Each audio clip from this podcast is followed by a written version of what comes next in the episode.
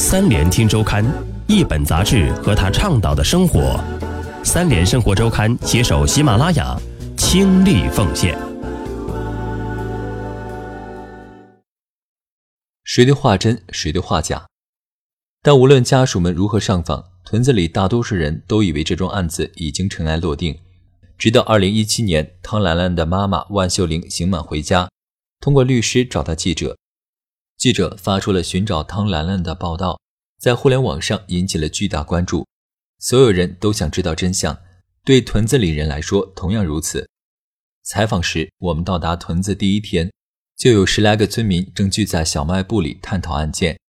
一个叫王宝华的村民指天发誓，并引用他家大耳马的例子，声称连马都不会乱伦。何况是作为灵长动物的人类，他认为无论从人性、理性还是人伦的角度，这件事都不可能发生，是天大的冤案。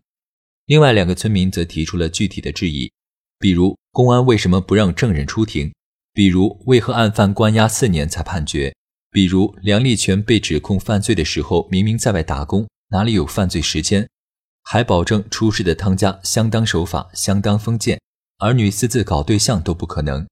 村民似乎认定被逮捕的人中有一人冤枉，就代表所有人都能翻案了。他们也不理解，在申冤成功之前，汤兰兰的隐私需要被保护这件事。相反，却认为妈找孩子天经地义。案犯刘长海的妈妈还坚信，找到汤兰兰，她把事情说清楚不就完了？大家还费什么劲？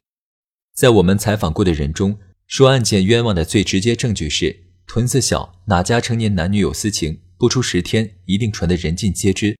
不可能这么多年，这么多人性侵一个小女孩，没人知道。但正是因为屯子小，使得屯子里绝大多数人都与案犯沾亲带故，又降低了他们证言的可信度。比如，很多人都形容过汤兰兰干巴瘦的，他们想以此说明，和村里同龄小姑娘相比，汤兰兰并不出众，不构成特别的吸引力。同时，在其表哥丁福2007年结婚的一张合照上。汤兰兰的笑容也被多次提起，以说明如果她被照片上的人祸害过，还能笑得出来吗？但实际上，照片上的汤继斌和丁福都在被关押近一年后被释放了。法院的判决书中并不涉及两人的犯罪事实。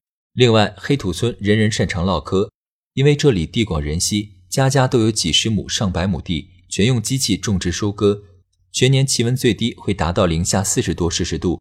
每年从十月到来年三四月份，整整半年，村民都在家猫冬，一天只吃两顿饭，或者饿了就吃。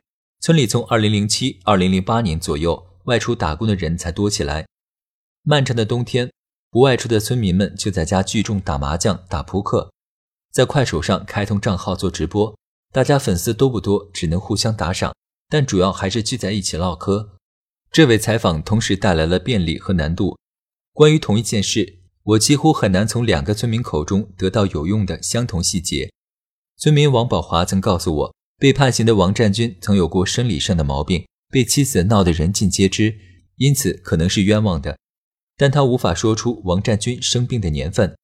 而我以这件事向王占军的亲属求证，他们都吞吞吐吐，不愿回答，更加同样无法给出准确的时间线索。连聚众看黄色录像是不是也曾是一种娱乐方式这一疑问。我也始终没有得到准确的回答。如果被穷追不舍地问，他们就会以“不记得了，大脑一片空白”这样的说辞应对。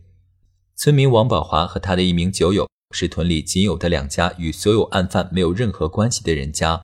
王宝华娶的是外地媳妇，与其他人家互相不大瞧得上。当我要住在他家时，有村民表现得非常不乐意。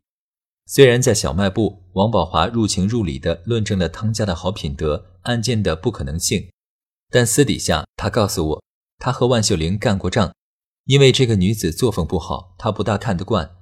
他的老婆则称万秀玲母女上梁不正下梁歪，屯子里的人当面一套说辞，背后又一套说辞的做法，使得十几年前的事情显得更加扑朔迷离。